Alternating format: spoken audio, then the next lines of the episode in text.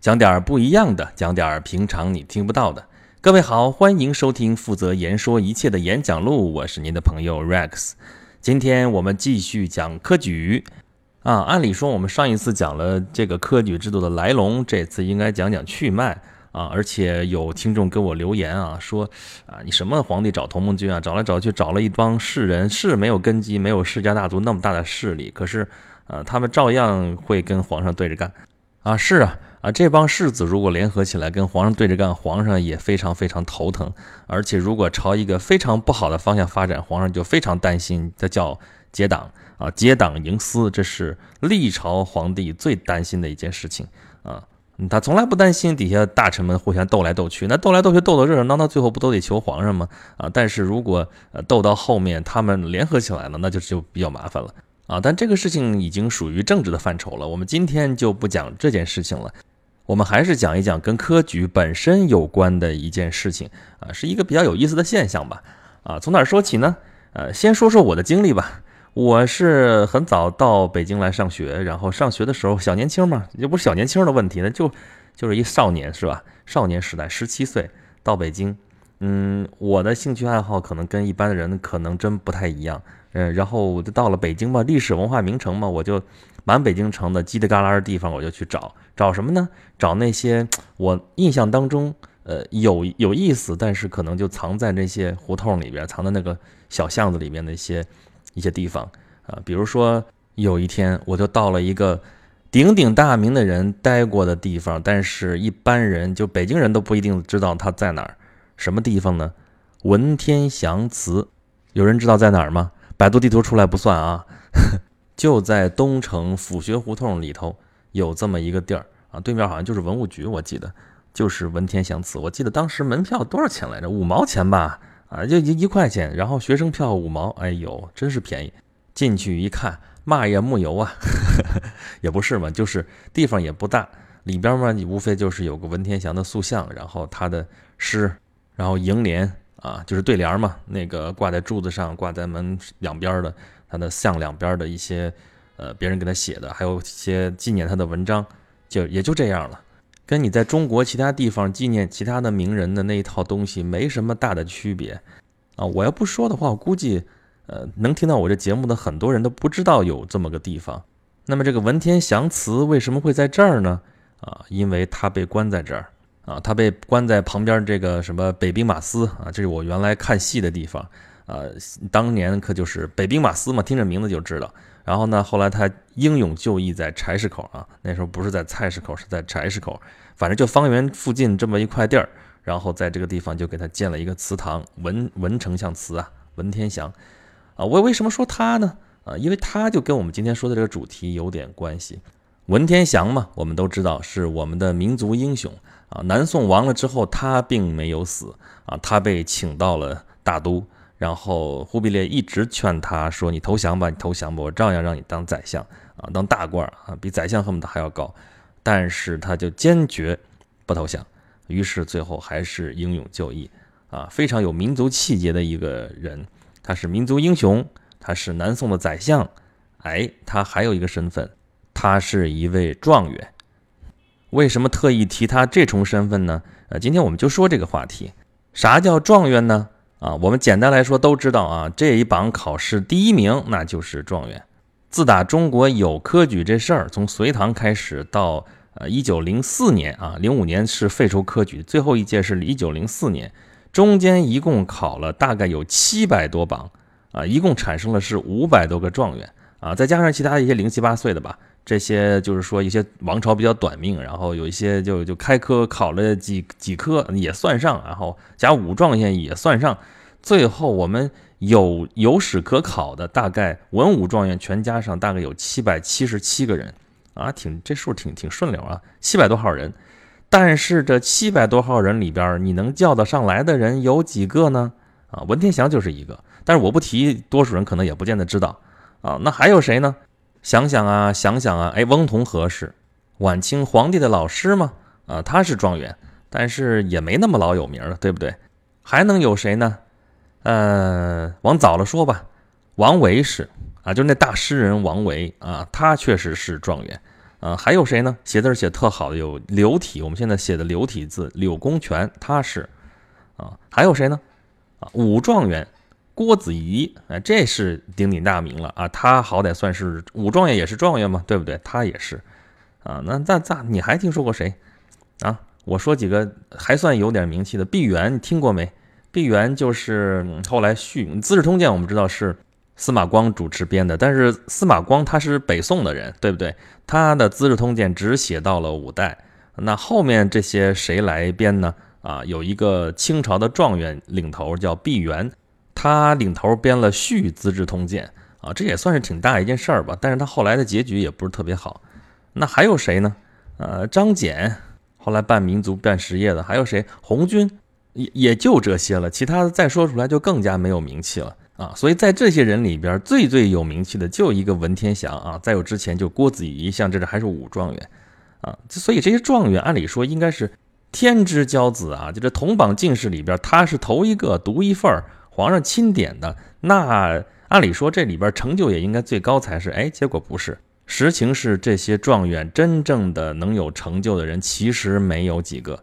啊，就那个时代吧，就刚刚说少年时代的我，不只是在北京里边走着小胡同找这些小地方去去看啊，所谓的有点像探幽的那种意思。啊，还去一些稍微大点的地方，稍微有名气的地方，比如说啊孔庙。啊，北京的孔庙应该是全天下所有读书人当中最高的一个圣地了啊。当然你要说曲阜那是另外一回事儿啊，曲阜的孔庙那是圣人的家乡，那就没法比。但是从整个因为儒学已经变成官学了嘛，那么官方立的最高等级的这个这个孔庙，那就是在北京啊。北京的孔庙加旁边的国子监，国子监就是当年的国立大学呀，啊，他们在一起是整个教育机构里的顶点。然后孔庙里边有一大景点，就是进士题名碑。当然了，这是北京城的孔庙嘛。北京城建都也就是那么八百多年的时间，然后在这儿的进士提名碑最早最早都已经看不见样子的是元朝的，主要是明清的。明清两代的进士，所有上榜的这些人的人名，每三年啊，三年一次会试嘛，都会在这个地方刻碑为记啊。我们知道，能够把信息流传下去，其实最保险的方式还是刻在石头上。啊，所以经过了几百年之后，我们仍然能够从这些碑上看到那些名字，啊，这些上面都会写上人名，后边会有籍贯，啊，会写上他们的名次，啊，我当时的一大爱好就是撅着屁股在那个碑旁边看，啊，看这个名字，这个碑上有没有自己熟悉的名字，有没有自己能够认识啊，里边会有故事的一些名字。啊，当时就注意到一个现象，就是我们知道历朝历代这些很多有名的人都是官员，而官员的仕进的道路就这一条，就是科考，啊，当然也有别的路子是补充，但是那就不是正途了嘛，正途就是科考，但科考上来这些人中的进士名次都不是很高啊，特别有名的人，尤其是就像前边那种，我们知道第一甲第一名、第二名、第三名分别叫做状元、榜眼和探花，就这三个应该是。佼佼者的佼佼者，但是他们真正出名的、真正后边出类拔萃的人，其实没有几个。啊，刚才说的文天祥和郭子仪都是明清之前的，那么明清时代的这些状元，呃，那就出名的真的没有几个。啊，我们老家那边其实有这么一个状元，当年是清朝入关之后开的第一科的，啊，第一榜就中了状元。啊，他姓傅，啊，傅以渐。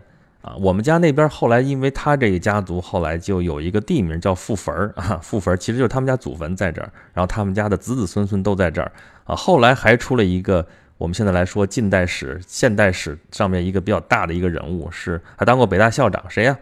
傅斯年啊，呃，是五四的主将之一，他们家祖上就是清朝的第一个状元，就是这个傅以渐，他当时是顺治朝的一个非常重要的一个大臣，也是名臣。